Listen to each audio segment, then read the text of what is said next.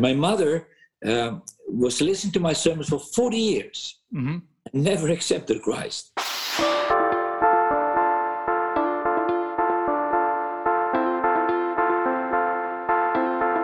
Hallo und herzlich willkommen zu Die Macht der Worte, der Podcast. Authentisch, praktisch, gut. Und jetzt viel Spaß mit der neuen Folge.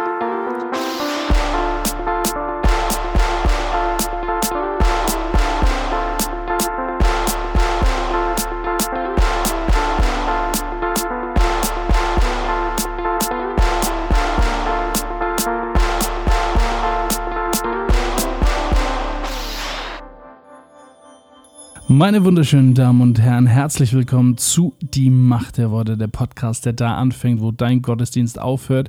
Schön, dass du wieder eingeschalten hast.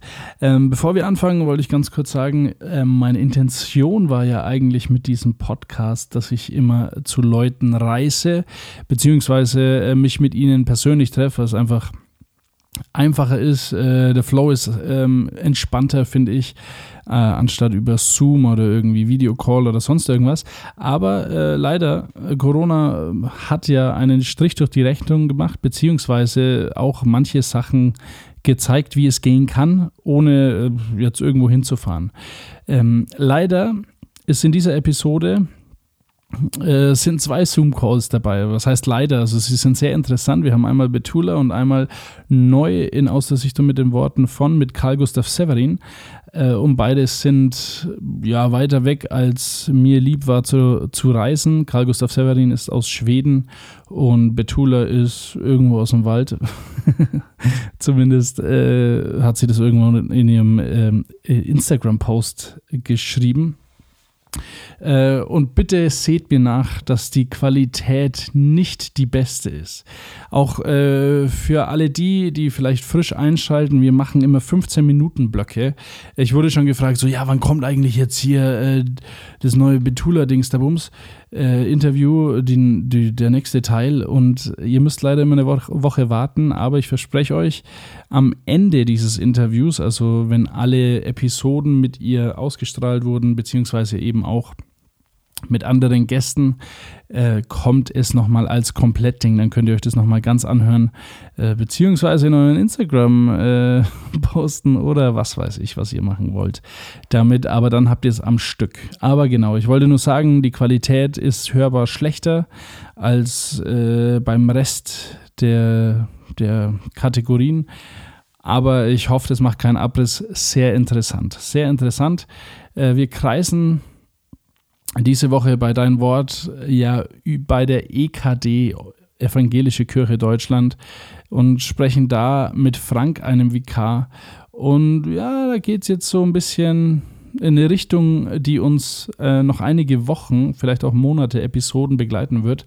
Und zwar äh, um Homosexualität in der EKD, wie sie dazu stehen, was sie da für eine Ansicht haben ähm, und so weiter. Dann haben wir bei Michael und Steve äh, äh, tatsächlich nicht von meiner Seite her angesprochen, sondern von Michael persönlich äh, über sexuelle Angebote für Steve und Michael, wo sie schon mal vielleicht ähm, ja, Angebote bekommen haben, als Christen tatsächlich, äh, vielleicht Beischlaf mit jemandem zum, zu halten, sagt man das so, führen.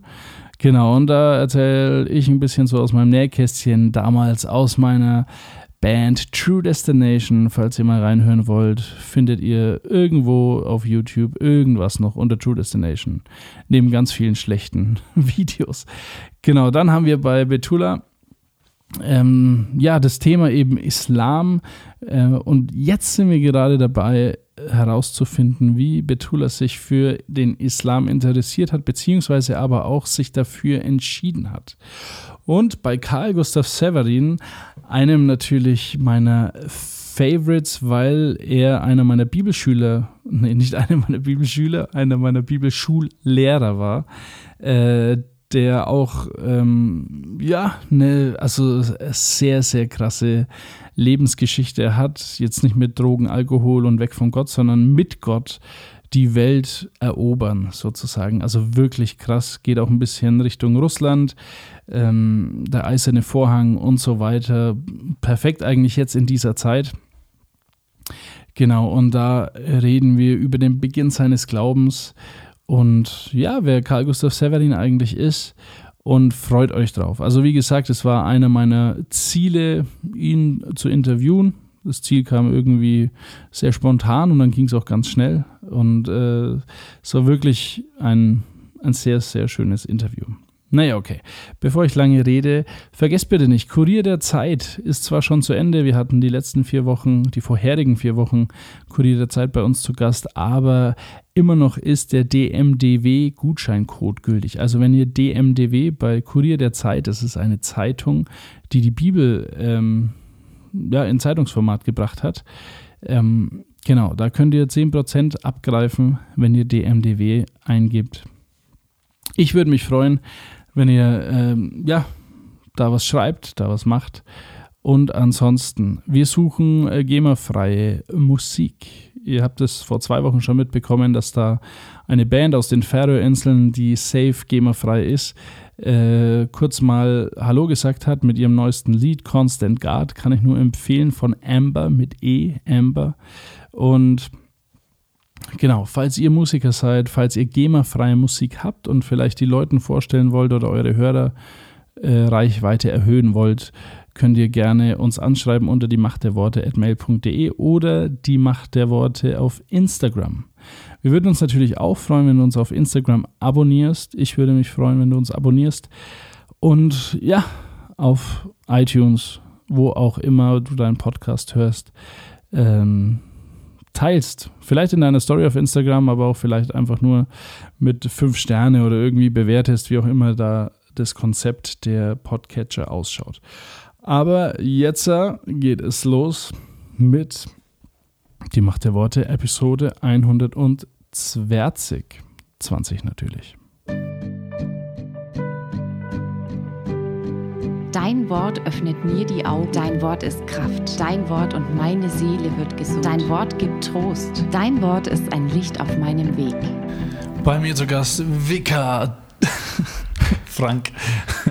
Steve, grüß dich. Hi Frank. Äh, schön, dass du da bist. Äh, wir reden ein bisschen über die EKD, die Evangelische Kirche Deutschland. Mhm. Äh, falls ihr letzte Woche zugehört habt und dachte, äh, EKD, NKD, was, äh, was, wo kauft man da ein, was? Äh, ja, Evangelische Kirche Deutschland, ich weiß nicht, ob wir das überhaupt gesagt haben oder und direkt mit diesem Begriff um die Ohren geschmissen haben.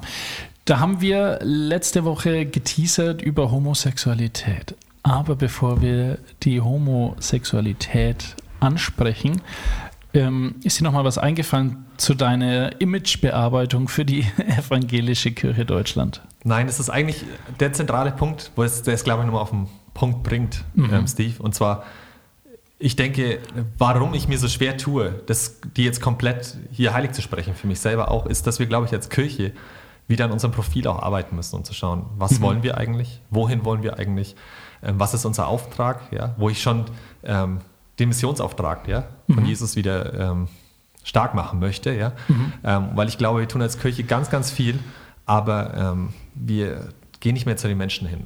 Okay, ist die EKD, ist die EKD People's Pleaser? Will sie jedem recht machen? Ist sie so ein bisschen äh, wischiwaschi? Ähm, ich glaube, sie hat wirklich, ein, ich meine, dass die äh, EKD das gefällt mir dir, dir kann ich so harte Fragen stellen, ich ja, muss mir nicht schämen. ja, ja, ja. Nein, das ja, kannst du rauslassen. Ja, ja. Nee, ich glaube, die EKD will kein People's Pleaser sein, das auf jeden Fall. Mhm. Ähm, ich glaube, wir haben das Problem als Kirche, dass was wir vorhersagen, äh, was, was wir sagen, ist vorhersagbar. Ja? Also mhm. ich meine, ähm, die meisten Statements, die wir machen, die sind irgendwo rein politisch gesehen eher auf der linken, im linken Spektrum meistens angesiedelt. Ja? Mhm. Ähm, was natürlich auch ist, klar, wenn es, wenn es nicht um Glauben geht, sondern jetzt mal um moralische Werte oder sonst was, ja, ähm, dann ist es in bestimmten Punkten wirklich vorhersagbar, was wir sagen. Und ich glaube, gleichzeitig hat aber die Kirche wirklich ein Problem, ähm, ja, an ihrem eigenen Profil die eigenen Ecken und Kanten ähm, stärker rauszubringen. Mhm. Ähm, ich meine, die katholische Kirche macht es ja zum Beispiel, die sagt halt, ja, dieses und jenes Thema, das ist unser Punkt, Punkt, ja, und es mhm. geht vom ähm, Bischof bis runter zum Gemeindepfarrer, ja, das ist die Position, die wir fahren, ja. Ist tatsächlich Und auch so. Ich habe gehört, es gibt jetzt mehrere äh, Leute, Jugendliche vor allem wieder, die mehr in die katholische Kirche gehen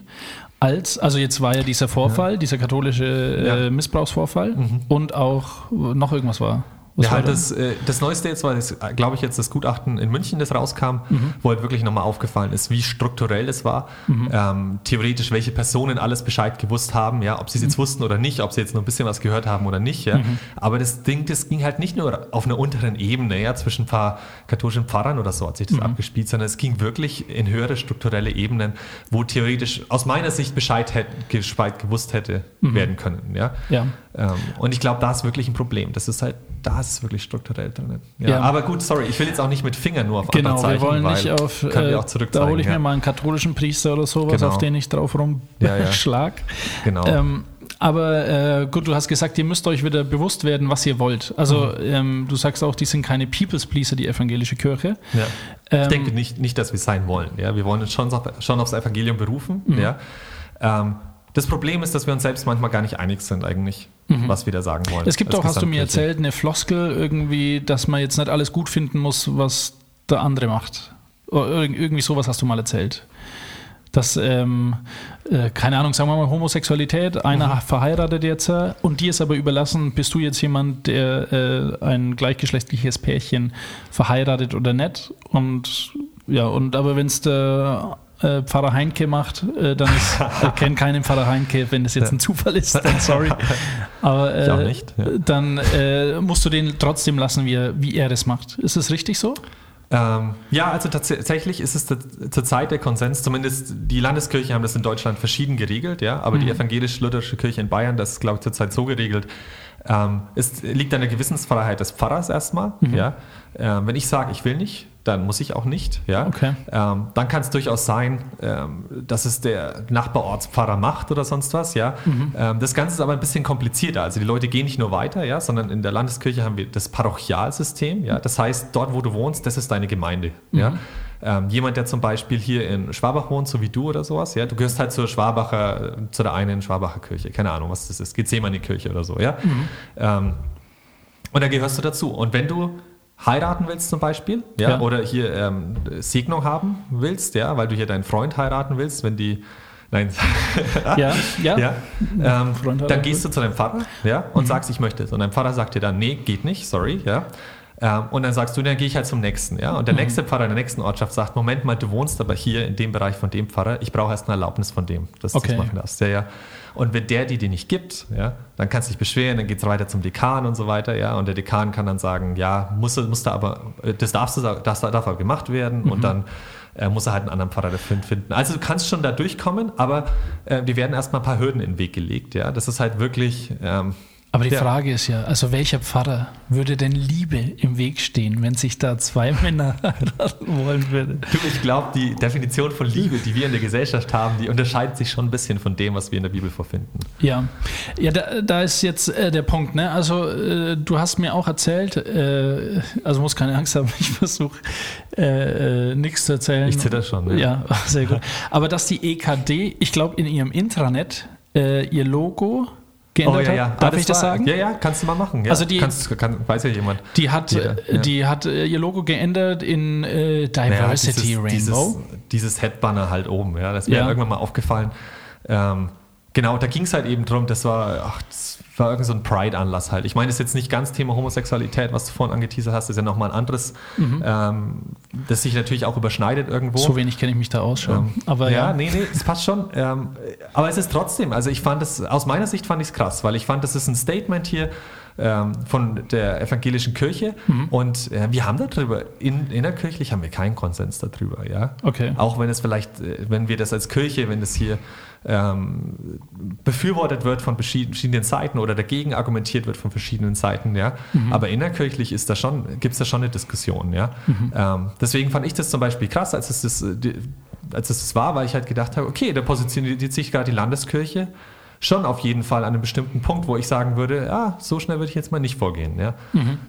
Aber ähm, jetzt haben wir ja, äh, bevor wir dieses Interview gestartet haben, haben wir ja. mit einem anderen Pastor geredet. Und er hat ja. gesagt, äh, er würde gerne mal über das Thema auch mit mir drüber reden, weil Aha. er würde wahrscheinlich viele Leute verärgern. Ja, ähm, ja das tue ich sicherlich auch gerade. Ja. ja, aber du in die andere Richtung als er wahrscheinlich. Also so wie ich es verstanden habe. Ich bin mir nicht ganz sicher, äh, auf welcher Seite er, er steht, aber ähm, das ist ja auch ein bescheuertes Thema. Also sorry für jeden, ja. der vielleicht das hört und hat äh, homosexuelle Gefühle oder gleichgeschlechtliche Gefühle für andere.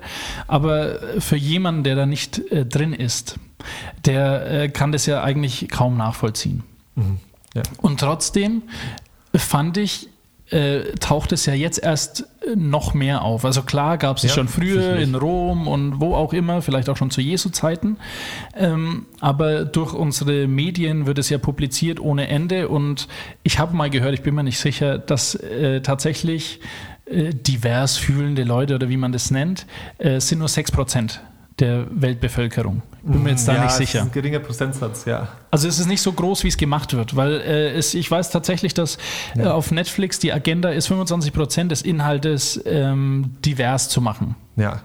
Und ähm, ich, aber wie, wie kommt denn das jetzt? Kommt es durch Instagram und Facebook, dass wir jetzt äh, mehr davon hören und dass jetzt die katholische, äh, ja gut, Kathol ja doch, katholische hat jetzt auch diese, dieses Outing ja, gehabt ja, genau, ja. von einigen Pfarrern mhm. Äh, oder äh, katholischen Mitarbeitern.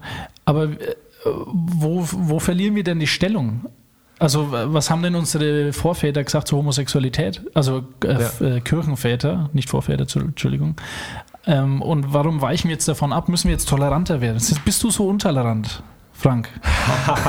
ich bin zutiefst untolerant, ja. Ich hänge mich da ganz an meinem Mentor dran, der eben sagt, also tolerant kommt ja von tolerare, mhm. lateinisch ertragen, ja. ja. Ähm, und in dem Sinne, wie es heute aber zur Zeit verwendet wird, ja, ähm, bin ich zutiefst untolerant, weil wenn wir sagen in der Gesellschaft mittlerweile tolerant, da habe ich meistens das Gefühl, es geht hier ähm, es heißt eigentlich nicht mehr tolerant, ich ertrage jetzt die Meinung des anderen. Ja, ich habe mhm. damit sogar zu kämpfen, aber ich ertrage jetzt mal die Meinung des anderen. Ja, wir schlagen uns nicht die Birne deswegen ein. Ja, mhm. ist ja wirklich, ist ja wirklich eine Errungenschaft. Ja, ja. Ähm, sondern ich habe mittlerweile das Gefühl, ähm, tolerant zu sein heißt mittlerweile in unserer Gesellschaft an vielen Punkten ist es mir eigentlich egal. Mhm. Ja, und äh, aus der Hinsicht bin ich zutiefst intolerant, weil es mir eben nicht egal ist. Ja, weil ich aus meinen eigenen theologischen Perspektiven äh, bestimmte ähm, Dinge nicht befürworten kann. Ja? Mhm. Ähm, hier auch schon mal das Stichwort jetzt hier angeteasert, bevor ich hier Leute trigger. Ja? Hate the sin, not the sinner. Also hasst die Sünde, nicht den Sünder. Wobei ja, ja das auch manche Leute nervt, dieser Spruch. Ja, aber ich finde das zutiefst richtig. also, nein, ich glaube persönlich, ja, ich bin jetzt hier, äh, ich hau jetzt mal meinen Luther raus, ja. ja. Ähm, der sagt, ja, simul justus et peccator, ja, na? wir sind Gerechter und Sünder zugleich, mhm. ja. Mhm. Ähm, und wir kommen da nicht raus, ja. Mhm. Ich bin grundsätzlich erstmal Sünder. Ja? Ich brauche den Freispruch durch Jesus, alleine komme ich da nicht raus. Mhm. Ja? Ähm, und aus diesem Grund muss ich auch immer differenzieren. Ja? Das, was ich, wenn ich stehle, ja, mhm. ähm, dann habe ich was gestohlen. Ja? Das heißt aber nicht, dass, ich, dass meine ganze Identität Dieb ist. Dieb ist genau. Mhm. Ja. Und ähm, da haben wir, glaube ich, auch gerade natürlich auch Identitätsfrage ist eine ganz andere Frage, mhm. die noch mit reingeworfen wird, aber das ist, glaube ich, auch ein Problem, äh, was wir haben, dass wir uns zu sehr ähm, durch das, was wir tun, definieren in unserer Gesellschaft, ja, wo ich als Christ jetzt sagen würde, ja, aber ich bin Kind Gottes, dadurch, das ist meine Identität, ja, mhm. und ich bin nicht ähm, Dieb oder ich bin jetzt nicht Vikar oder ich bin jetzt nicht hier ähm, Podcastmacher oder sowas, mhm. ja, sondern ich bin Kind Gottes erstmal, ja. Mhm. Aber ähm, also stehst du da, sieht man so Statistiken, äh, wie viel Prozent ist jetzt dumm, aber vielleicht ist es so, wie viel Prozent die evangelische Kirche äh, pro Homosexualität oder die Diversity, ich, sorry, oh, ich ja. habe es nicht so mit diesen Sprüchen, aber halt pro ja. Regenbogen ist und, und ja. kontra. Äh, das kann ich dir wirklich nicht sagen. Äh, vielleicht gibt es es irgendwo. Ich weiß äh, von befreundeten Pfarrern, ähm, dass in manchen Dekanaten, ja, also hier, ich schaue hier mal Dekanat raus, ja, es gibt immer einzelne Kirchengemeinden, ja, mhm. und die sind jetzt unter, zusammen organisiert nochmal in einem Dekanat. Ja, zum Beispiel Erlangen ist ein Dekanat, der mhm. ist dann, keine Ahnung, 30 Pfarr, äh, Pfarreien oder sowas, ja, die halt da zusammen organisiert mhm. sind, damit es ein bisschen Struktur gewinnt halt, ja. Mhm. Ähm, und ich weiß, in manchen Dekanaten, da hat der Dekan, ja, ähm, auch mal eine E-Mail rumgeschickt an ihr, seinen Pfarrer und gefragt, ja, wenn ich jetzt, äh, wenn jetzt jemand hier sich homosex, äh, gleichgeschlechtliche Trauung äh, beziehungsweise eine Segnung haben möchte, ja, mhm. ähm, in der evangelischen Kirche, an wen könnte ich mich denn da wenden von euch Pfarrern? Ja. Okay. Also ich weiß, es gibt. Wollt das hinterfragen, dass er mal schaut, wie die Theologie da bei denen ist? Nee, tatsächlich, also tatsächlich ist der derzeitige Beschluss in Bayern, mhm. ist, äh, es gibt, wir haben verschiedene Positionen mhm. und ähm, jeder Pfarrer oder Pfarrerin natürlich, sorry, ähm, darf natürlich auf, sich auf seine eigene Gewissensfreiheit berufen mhm. ne? und man muss es nicht begründen. Ja? Okay. Ähm, mhm. Der Gedanke hinter diesem Beschluss ist, dass man es nicht begründen muss, dass eben die ganzen Diskussionen, ja Mensch, du kannst es nicht gescheit begründen, also darfst du nicht dieser Meinung sein. Ja? Okay.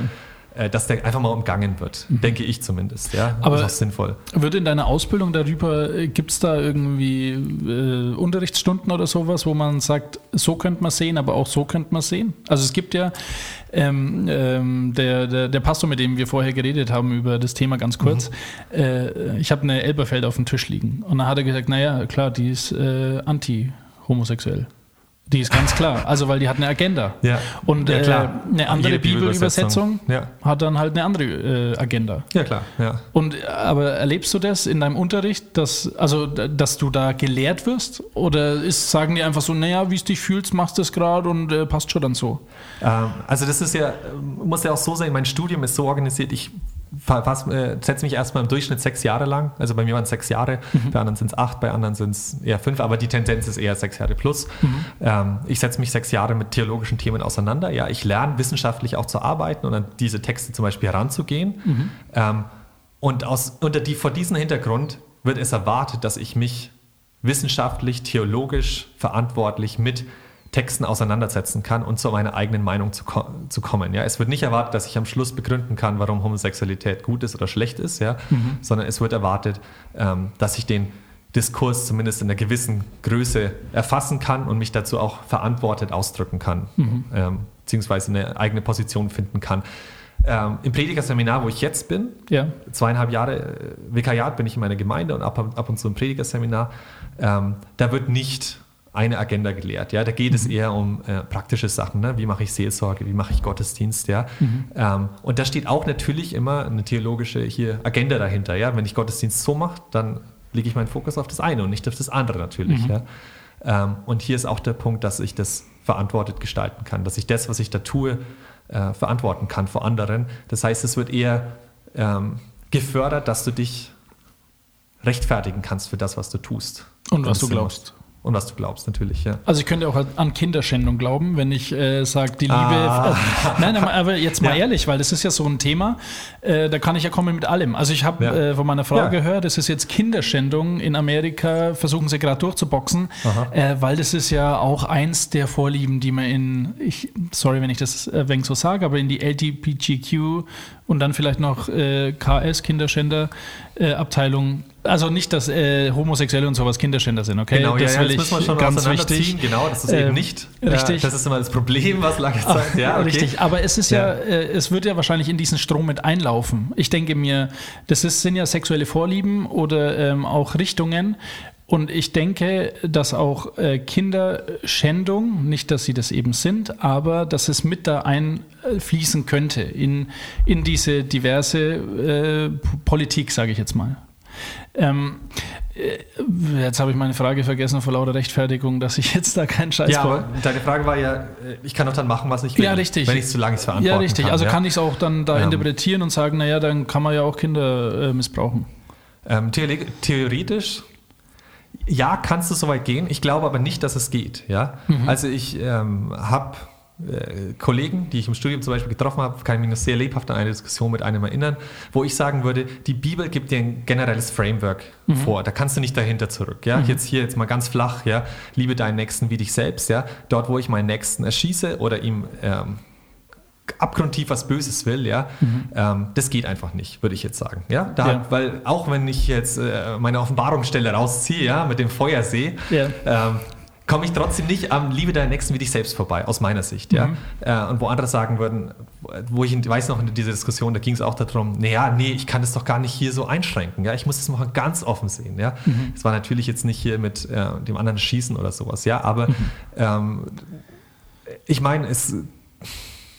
Ich fände es sehr, sehr schwierig. Ja? Also da würde ich mich sehr arg dagegen wehren, mhm. wenn jemand so eine Interpretation verlegt. Ich glaube es auch nicht, dass das ähm, so passieren würde und in der evangelischen Kirche oder so, mhm. ja, ähm, dass man so eine Position entwickelt und damit durchkommt, weil dann ist schon, also dann ist ja schon echt viel mhm. ähm, schief gelaufen. das stimmt. Ähm, ähm, wir müssen ja aufhören, ja. aber wir machen nächste Woche weiter äh, mit dem Thema. Mhm. Äh, sehr spannend. Wie gesagt, ich habe nicht gesagt, will ich nur noch mal klarstellen, lieber Hörer, äh, dass homosexuelle Kinderschänder sind oder die in denselben Topf mit einfließen, sondern dass eben mit diesem Strom sowas mit einfließen kann. Also, ja, ich rede mich da um Kopf und Kragen. Soll ich dir noch eine Schaufel bringen für deine Grube? Nee, deabonniert mich einfach, wenn ihr keinen Bock mehr habt darauf. Aber äh, ich würde mich freuen, wenn ihr weiter dran bleibt mit nächster Woche. Frank, danke.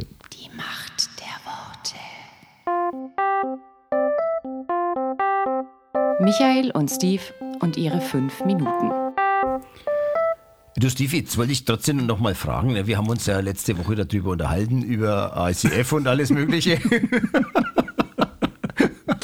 und dass da eine Frau mit dir äh, also halt Verkehr zeugen wollte. wollte. Verkehr. Genau. Jetzt ist dir das eigentlich schon öfters mal passiert. Ich meine, gerade wenn du als Musiker oder so, Mhm. da, da, da müssen doch normalerweise immer diese Plakate da hinten hochgehen.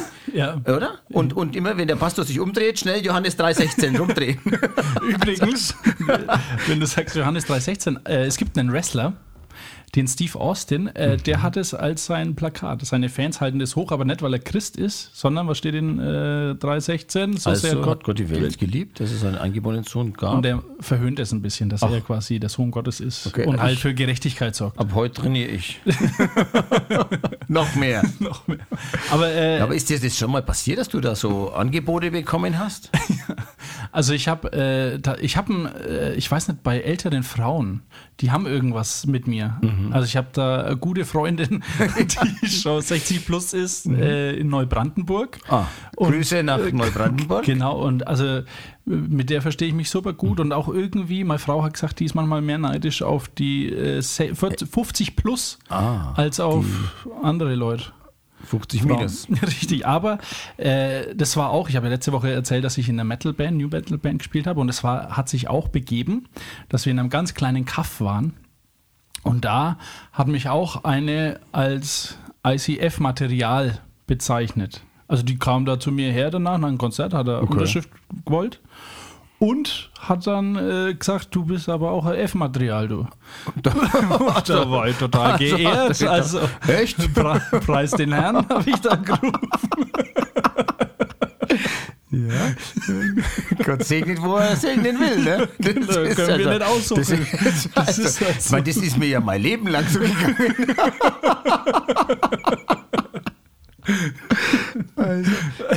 Ja, aber, aber ist das dir auch schon mal? Also, Michi, du bist ja auch nicht vor schlechten Eltern.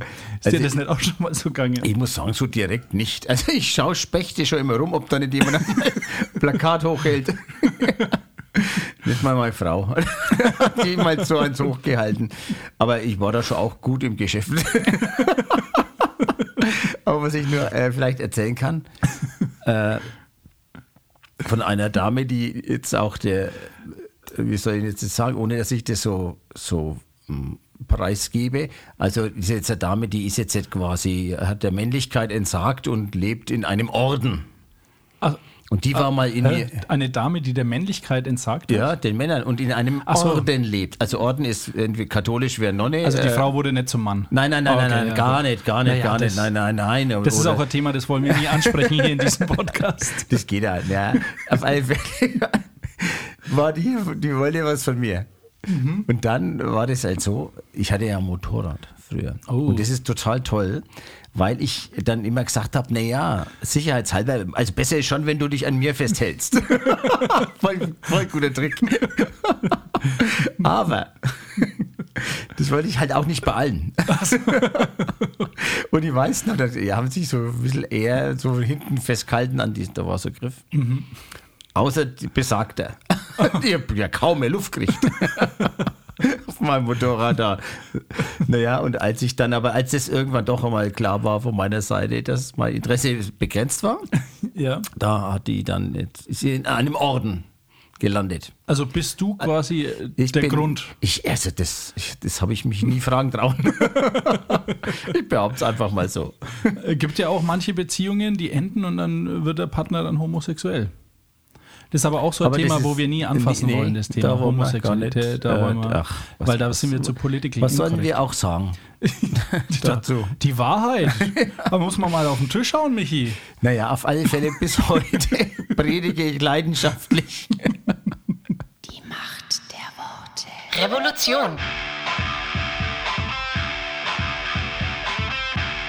Weil Liebe dir das Herz verdreht. So, ähm, Betula bei mir. Hallo Betula. Hi. Äh, du bist äh, von, sagt man Muslima? Ja, wahrscheinlich, ne? Ja, ja, natürlich. Von Muslima zu, zu Christin äh, konvertiert. Äh, das Ganze vor ungefähr vier Jahren, wir haben jetzt 2022. Ähm, wie, wie war denn das? Du hast letzte Woche uns erzählt, dass deine Mutter so das Vorbild für dich war. Die hatte was, wo du gesagt hast, das ist eine, ein Fundament, was dir gefällt. Ähm, wie, waren, wie alt warst du denn, wo du das gema äh, gemacht hast, beziehungsweise deine Mutter nachgeahmt hast? Ich denke, da war ich so ungefähr, mit Zahlen habe ich nicht so, aber ich denke so zwölf, um die zwölf Jahre hat es schon richtig krass dann angefangen, dass ich mich mit der Thematik auseinandergesetzt habe. Ähm, und wie hat es dann ausgeschaut? Also hast du, keine ich stelle mir das jetzt so vor, äh, vielleicht vorher kein Kopftuch, aber dann hast du gesagt, okay, jetzt will ich ein Kopftuch tragen oder vielleicht ist ja auch ab zwölf Jahren erst, dass man Kopftuch trägt. Ich weiß jetzt nicht, wie das, sich das verhält. Nee, Hijab und so habe ich nicht getragen. Das nennt man ja Hijab, die muslimische Kopfbedeckung. Und mhm. äh, ich habe aber dafür jeden Tag, also täglich, ich, heute ziehe ich mich sportlich an und lockerer und so G-Style-mäßig, ne? Hip-Hop, mhm. Deutschrap-Szene und sowas. Aber äh, ja, ich trage immer noch Kleider, meine Gewänder. Früher habe ich halt nur Gewänder getragen, also richtig mhm. Abayas nennt sich das, so islamische Kleidung für Frauen weil ich habe mich einfach drin wohlgefühlt und fand das schön und wollte nicht von den Männern so angegafft werden, als wäre ich irgendein Produkt ja. oder Fleisch und ähm, ja, das ist jetzt wieder ein anderes Thema, aber ja, auf jeden Fall, ähm, heute trage ich das immer noch im Sommer so ab und zu, aber nicht mehr so und äh, Kopftuch nein. Also es kam für mich in Frage auf jeden Fall. Das wollte ich später irgendwann tragen. Meine Mutter hat es auch getragen, also trägt es immer noch. Mhm. Aber in der Zeit noch nicht, weil ich war Friseurin und da ging das halt nicht so ganz.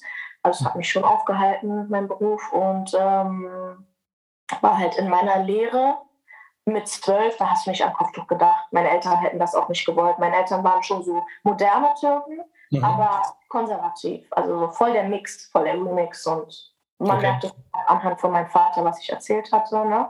Ja. Und genau, ja. Ähm, okay, und wie, wie war denn das für dich? Also du warst dann zwölf und bist dann mit deiner Mutter einfach mitgegangen, hast auch die Gebete mitgemacht und sie war, keine Ahnung, im Neudeutsch jetzt äh, deine Mentorin in den Islam rein?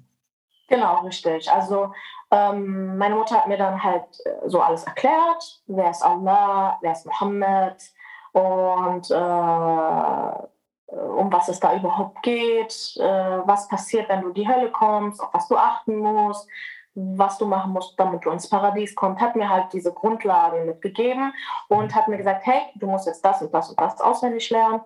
Und da gibt es halt Suren im Koran, zum Beispiel die Schutzsure, die kennt jeder.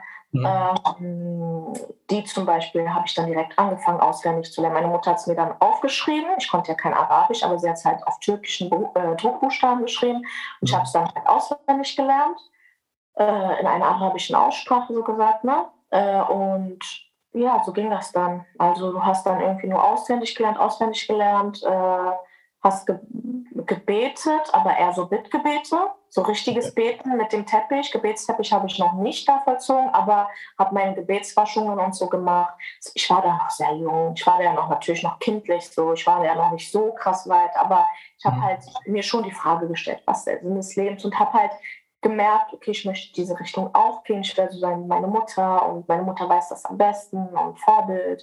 Ja, und so sind dann die Jahre. Okay, jetzt ist ja so, äh, dass äh, in muslimischen und vielleicht auch anders kulturellen Familien der Respekt zu den Eltern mehr da ist, würde ich jetzt mal sagen, als bei Deutschen oder vielleicht auch Christen. Schauen wir mal. Aber ähm, äh, gab es dann bei dir irgendwann eine Phase, wo du dann gesagt hast, ich, irgendwie nervt mich jetzt doch Islam ein bisschen? Also bei mir ist es schon echt so viel, viel krassere Aspekte in meinem Leben passiert, was auch meiner, äh, zu meiner Erziehung noch zurückzuführen ist, mhm. wo ich ähm, viele andere Probleme noch dazu hatte. Ähm, aber, um nochmal davon wegzukommen, ähm, nein, das hatte ich nicht. Aber ab einem Punkt hatte ich das. Da war ich 16 bis 16 ging das dann so, ne? wie ich das dir erzählt hatte. Ja. Und dann ähm, habe ich mich entschlossen, ich wurde immer radikaler, muss ich dazu erstmal sagen. Okay. Ähm, äh, habe äh, angefangen, Bücher zu lesen, hatte bestimmt locker 50, 55 Bücher über Mohammed, seine Frauen, die ganzen Hadithe, das sind Überlieferungen von Mohammed, mhm. ähm, wie er gelebt hat, was er gemacht hat. Es war, es war ja unser Vorbild, beziehungsweise ist unser Vorbild im Islam. Ja. Und, ähm, oder das Vorbild der Muslime, besser gesagt. Und ähm, ja, ich muss noch hindeuten, ne? noch ganz kurz sagen, ich bin Ausländerin. Es kann sein, dass ich manchmal mein Deutsch nicht so ganz korrekt ist. Du kommst auch aus Berlin, das ist kein Problem. ja, deswegen, also chillt mal bitte, ja? Nimmt mich einfach so. Ja, auf jeden Fall, ähm, mein Gott, das kriege ich fast einen Lachkrampf, ich muss mich zurückhalten. Auf jeden Fall, ähm, genau, wo war ich jetzt stehen geblieben? Hilf mir mal gucken. Äh, mit Mohammed, du hast 52 genau, Buch gehabt von Mohammed. Lieferung habe ich gelesen, genau, richtig. Und äh, während andere Party machen waren und hast du nicht gesehen, ich habe richtig krasse Einladungen bekommen. Ich habe die alle abgesagt. Ich bin immer schön mit meinen Gewändern nach Hause nach der Arbeit und habe immer dann nach meiner Ausbildung ne, und habe dann angefangen, immer in, in, in, Büchern zu lesen. So ging das dann und ging das dann. Und ähm, irgendwann, das war in meiner ganz, ganz Anfangs Ausbildungszeit, habe ich gesagt, ey, ich habe ja auch kein Fernsehen geguckt, ne? kein Fernsehen, ich habe keine Musik gehört, ich habe nur Naschids gehört. Naschids heißt Lobpreis, ne? muslimisches Lobpreis. Okay. Und und dachte mir so, boah, nee, dieses System und Illuminati, Rockefeller, dies, das, jenes. Okay. Oh Mann, das will ich nicht und so. Das, das ist, keiner fragt nach Allah, keiner fragt nach Dings und das geht so nicht und ich will so nicht leben. Mhm. Es gefällt mir nicht das Leben. Die Christen sind sowieso abgeirrt. Die Juden, oh, mit denen will ich gar nicht erst anfangen. Feinde. Okay. Aber, ähm, ja, ich habe ja halt auch ein anderes, äh, anderen Islam gelebt als Türken. Ich habe halt so ein bisschen äh, radikaleres Islam gelebt, weil ähm, es einfach, ich bin ein Mensch, entweder ganz oder gar nicht. Und ich mag nicht diese halben Sachen oder ähm, ja, heute bist du so und morgen so, so lauwarm. Ich mag das nicht. Ja. Und habe halt versucht, ähm, das Richtigste für mich äh, zu erkunden und bin dann in diese radikale Schiene gerutscht. Und ähm, ja, die einen meinen, das ist richtig so, das ist der wahre Islam. Die einen meinen, nein, oh mein Gott, du bist ja voll im falschen Islam gewesen, du warst nie Mus Muslimen. Ja. Ist Ansichtssache, ist Glaubenssache, jeder für sich. Und ähm, ich bin halt da reingerutscht und habe meine Eltern dann, also wurde krasser als meine Eltern, habe meine Eltern dann auch einmal angemeckert, wenn sie halt so ein bisschen ungläubige Sachen geschaut haben. Und ich wurde dann halt die krassere, gläubigere mhm. unter meiner Familie. Okay. Und jeder hat dann, bei uns ist es so, wer am gläubigsten ist, der hat auch mehr Ansehen so. Und ich habe das halt auch voll genossen, muss ich echt ehrlich gesagt gestehen, ja. ähm, bei den Bekannten und Familienmitgliedern. Und ähm, hatte da halt auch schon so Machtwort. So. Obwohl ich eine Frau war, hatte ich da echt so voll das Machtwort. Und ähm, dann kam der Zeitpunkt, wo ich gesagt habe, ey, ich will in den Dschihad. Ich will jetzt in den Dschihad gehen. Ich will, ich will kämpfen für meine, für meine, für meine Religion. Das okay. ist doch klar, das ist der wahre, wahre Glauben und die sollen endlich aufstehen. Und was ist das hier überhaupt, dieses unmoralische Leben? Und es kann nicht so gehen. Und wie keiner fragt nach Gott, dann verdienen sie den Tod und so, weißt du? Ich war richtig heftig drauf und früher war das so, das wurde immer bei Facebook so arrangiert. Ähm, da wurdest du halt äh, vermittelt an irgendwelche Männer. Das nennt mhm. sich so, äh, die halt für den Dschihad gekämpft haben und äh, oder sich dafür vorbereitet haben. Und äh, wärst dann halt abgeholt worden mit deinem Koffer Richtung Flughafen und vom Flughafen, ne, es wäre alles so in die Gänge gegangen. Mhm. Äh, du hättest halt nur einfach zustimmen müssen, deinen Koffer packen müssen und dahin kommen müssen, wo du wo sie sich hinbestellen. Und ich war bereit. Ich habe gesagt, ja, okay. Ja, äh, mit der Schwester habe ich mich sehr gut verstanden. Wir haben auch Videocalls gemacht, telefoniert. Einmal, glaube ich, auch getroffen, genau. Schon mhm. so lange. Ähm, und habe dann gesagt, ja, okay, arrangiere mir das. Ich will so nicht leben. Ich will richtig ein gottfürchtiges Leben führen. Und na, ich würde so schön so Gehirnwäsche verpasst, so in dem Thema schon, finde ich ähm, weil das echt schon ungesund war und äh, nicht viele Muslime leben so und nicht viele Muslime radikalisieren sich, so gesagt. Ich war aber halt eine davon, weil ich es halt sehr ernst genommen habe. Und ähm, ja, und bin dann, habe dann meinen Koffer gepackt und auf einmal kam eine Nachricht. Ich habe mich voll gefreut, wollte so meine Familie hinter mir lassen, die sowieso für mich Kufars waren. Kufars heißt Ungläubige, weil sie halt nicht richtig praktiziert haben und hast du nicht mhm. gesehen. Und ähm, ja, und dann habe ich eine Nachricht gekriegt dann meinte die Frau, hey, ich muss dir aber noch was sagen. Er, er möchte aber eine Mehrehe. Mehrehe. Das heißt also mehrere Frauen und das dürfen die ja haben. Mhm. Die einen sagen jetzt wieder nein, dürfen sie nicht, das ist aus dem Kontext gerissen. Die einen sagen wieder doch, das ist eine, wieder so eine Auslegungssache. Und ich habe gesagt, nee, also das geht zu weit, alles aber das nicht. Als wäre das nicht schon schlimm genug, weißt du? Dass ich mir denke, ey, sag mal, ja, heute denkst du dir so, Mädel, was war mit dir los? Aber naja, habe das halt sehr ernst genommen und ähm, wollte es so ausleben und für mich persönlich, ich betone es auch immer wieder, für mich persönlich, ich bin ein Individuum, war das das der richtige Weg, diese Art von Auslebung des Islams für mich persönlich der richtige Weg. Und mhm. deswegen habe ich für mich persönlich entschieden, diesen Weg zu gehen in den Dschihad und Heilige Krieg. Und hast du nicht gesehen, ich wäre dann nach Ägypten gekommen und da hätte ich dann so gesagt, den Dschihadisten gedient, halt auf eine ehefrauliche Art, sag ich jetzt mal so. Ne? Ah, okay, okay, weil ähm, das habe ich jetzt nicht ganz verstanden. Für mich ist einfach Dschihad irgendwie Maske auf und mit der Waffe durch die Gegend rennen und Leute umbringen. Aber du wärst dann eine Versorgerin von den Soldaten oder von einem Soldat gewesen, sozusagen. Genau, von einem so gesagt und von meinem Ehemann. Hört sich krank alles an, aber das war halt so, ich war 16 und äh, es geht leicht. Mädels. Mit, mit 16 wärst du da hingegangen und hättest geheiratet. Ja. ja, ich war kurz davor, Koffer war gepackt, alles war geklärt. Und äh, dann kam halt diese Nachricht und ich bin Gott so, so dankbar, ähm, dass das nicht so weit gekommen ist. Wer, wer weiß, wo ich jetzt heute wäre oder ob ich überhaupt jetzt hier wäre. Ja. Das stimmt. Ähm, äh, du hast dich dann ja offensichtlich dagegen entschieden, hast du ja auch gesagt, dass äh, für dich eine Mehrehe nicht in Frage kommt. Ähm, jetzt so meine letzte Frage, wie war denn dann dein Weg weiter? Also du bist nicht in den Dschihad gegangen, hattest eigentlich den Wunsch. Hast du dann gesagt, okay, dann äh, lebe ich so Muslim äh, oder was hast du gemacht? Genau, richtig. Dann habe ich gesagt, ey, ich habe die Schnauze voll. Ich weiß nicht, wohin mit mir, ich weiß nicht, welche Richtung. Jeder, lebt, jeder sagt das, der eine sagt das dann muss ich auf diesen Roger hören, auf diesen Gelehrten hören. Nein, dann die Saudi-Arabis Ara, in Arabien, die großen Gelehrten, die sagen, das war, das war mir zu krasser Chaos und ich hatte keinen Bock mehr. Ich habe dann irgendwann gesagt, ey, weißt du was, ich mache es jetzt so wie alle anderen. Ich bin eine Namensmuslimin jetzt. Ich nehme mir das, was mir gefällt, was mir nicht gefällt, verwerfe ich einfach und tue es mhm. einfach weiter. Und ab dem Zeitpunkt, wo ich den Koffer ausgepackt habe, habe ich gesagt, jetzt mache ich das, was ich will. Jetzt lebe ich mein Leben so, wie ich will. Und egal was es jetzt sein wird, welche Richtung ich gehen werde, keine Ahnung, Partys oder sonst irgendwas. Ich war noch bis heute noch nie auf einer Party, also Partys waren es auf jeden Fall nicht die Richtung. ähm, aber ich habe auf jeden Fall danach locker gelebt, kann man auf jeden Fall sagen. Ja. Mhm. Die Macht der Worte.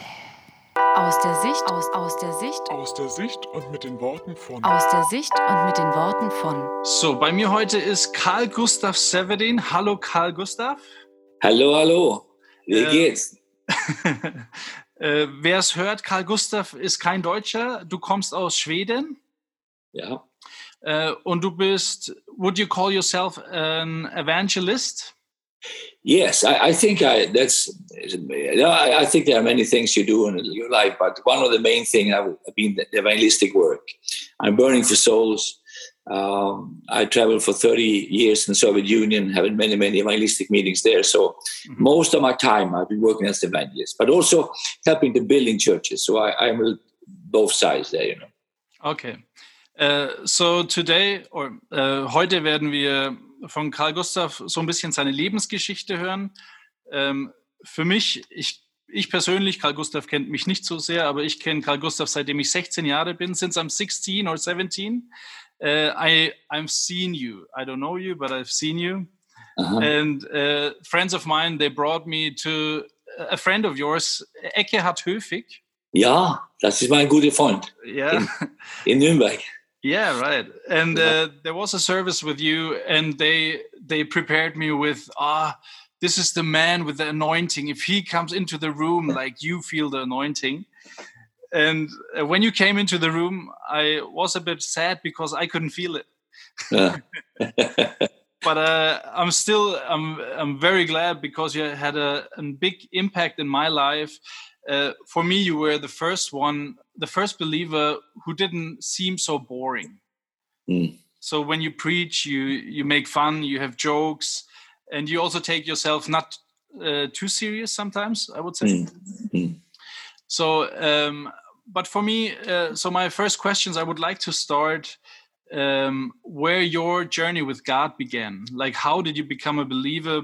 Um, yeah, how did it happen? I was 14, you know, and, and uh, a friend of mine invited me to come to church. Mm-hmm. Uh, I had been to Sunday school when I was a boy. I, my mother was singing the choir in the Lutheran church, and sometimes I was to, to services there. And uh, since I was five years old, I was very fascinated with preaching. I was um, I was not a Christian, but I was preaching. My mother said home in my house when I came home, mm-hmm. without being a Christian myself. I preached to the books in the bookshelf, and so I started quite early, you know. And uh-huh. but when I was 14, I came to that service, and I never forget it because the man was a missionary. He spoke. He was from Ethiopia. He had been there for many years, and he spoke about Jesus. He spoke about Israel, how the Jews are going to come back to the land of Israel, and I was so touched about the prophecies, and it was fulfilled in the Bible. It was 1968, so it was right after the Six Day War in Israel. And right there, I felt I want to receive Christ tonight. Um, nobody asked me, so I went and greeted everybody. Hope anybody will invite me for Jesus, and nobody did. But finally, uh, somebody said, "Do you want to receive Christ tonight?" Mm-hmm. And I said, "Yes, I want." And that day, I gave my life to Jesus Christ. I was 40. My father and mother was not, no, no born again believers, but so I had some resistance home. Uh, mother cried, Papa was upset, of course, and then uh, okay. many of my friends. I was playing ice hockey, and uh, I had, came to the train and said, "I want, I don't have time for ice hockey anymore. I want to go to Bible studies." And okay. so it was much persecution beginning, but oh, how wonderful that day was to stand up for Jesus, you know. Mm-hmm. Uh, and that was the first steps I took. Okay, and and then you were 14. So I heard uh, in a preaching of yours that your parents just uh, received Christ like before they died, or are they still alive? Yes, uh, my father received Christ two weeks before he died. Okay. So, and my mother um, was listening to my sermons for 40 years mm-hmm. and never accepted Christ. Okay. But then I took her to Germany one day, down to um, to the we call them the Mary Sisters mm-hmm. in in um, in what's the name of that place in the, in Germany where there's some Lutheran nuns that have a very called Canaan, beautiful place. Mm-hmm. And my mother came there, and they but this nun started to preach to my mother mm-hmm. in such a powerful way so when she came home, she said, Carl Gustav, I cannot stand this anymore. I will go to Alpha course now. 82 years old. Okay. And one year after she called me and said, Carl, now it has happened. I have received him, Jesus in my life. And then he said, Christianity is not a religion, Carl Gustav. It's a relationship. I said, okay, thank you. So for, for me, that was a fantastic. And she went home to be with the Lord now a few months, years ago, two years ago. So they both came to the Lord. Yeah, we're so happy for that. That's very nice. Yeah, but so I like this. Did you pray for them constantly, or did you push them sometimes uh, to receive the Lord, or no? I, I, never pushed my parents um, because I felt that I shouldn't do that. I felt that I, I should let them. My mother could be in all my meetings. She said, "Oh, you preach fantastically." She never received Christ. Mm-hmm. But the, one day when she came to Germany to that place down there outside Frankfurt, Mm-hmm. She went there for three days. We stayed with this. They're Lutheran people, beautiful from Lutheran church. Mm-hmm. And they started to testify about Jesus for my mother that I couldn't do because sometimes it's difficult to testify to the people around you. Yeah. But I pray, God send laborers to my, to my harvest. Mm-hmm. And so, and God sent this, these sisters and preached to my mother in such a way that I never heard, and they reached her heart. Mm-hmm. And then one year after she was belonged to the Lord. Okay. So I'm so happy. And I, I said to God many times, you know, that I don't want to preach to the whole world and see thousands of people saved in Russia, and Ukraine, and Armenia, China, India, and not see my mother and father saved. Mm-hmm. So, but God heard our prayers, and now they are in heaven, both of them. That's very good. Yeah. Nice. So you said, uh, yeah, with 14 you received Jesus. Did you already then, because you said also before before you were a Christian, you preached to a bookshelf and so on. Did you have this already? You want to go into the nations and preach the gospel? Not really. I, not nation. I never thought about, but I I, I love to preach, but I was a very shy person. See, mm -hmm. and uh, when I came to the school, uh, all the school was mobbing me and called me not all school, but it was special one guy. He called me Little Jesus. You know, and you don't want to be called Little Jesus when you're 14. And yeah. Uh, but then God filled me with His Spirit one day. In the summer camp, and I got filled with the Holy Spirit. I started speaking other tongues, and when I came home, I felt boldness on my life.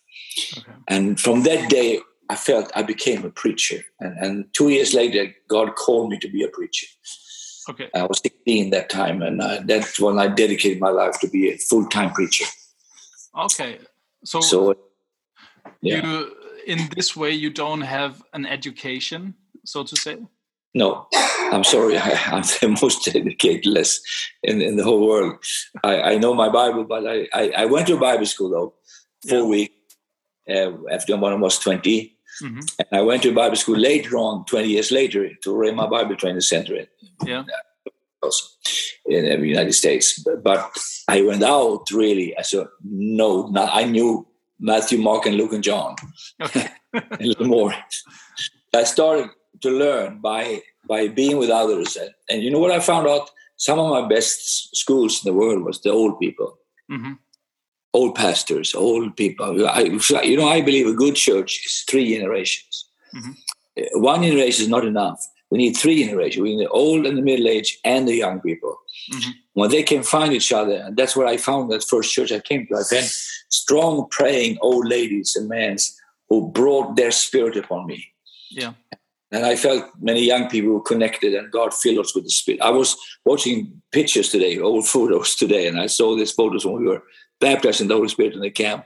Fantastic to see these pictures again. Mm-hmm. Okay, so there we start, stop now. So we are done for this week and we will hear from you next week again. Thank you, Carl Gustav. Vielen Dank fürs Zuhören. Folge uns auf Instagram, Spotify, YouTube und Facebook. Wenn dir diese Folge gefallen hat, abonniere unseren Kanal und wir freuen uns über 5 Sterne bei iTunes. Wenn du Fragen, Anregungen oder Verbesserungsvorschläge hast, kontaktiere uns unter die Macht der Worte at mail.de. Wir hören uns nächste Woche wieder.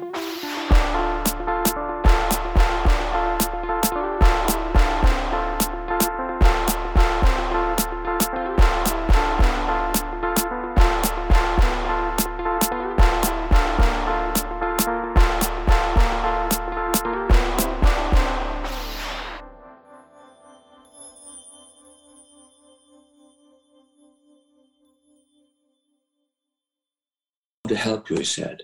God changed him that conference in Uppsala. And then said, I have a train. And when he said that, we all listened because we have seen that train before.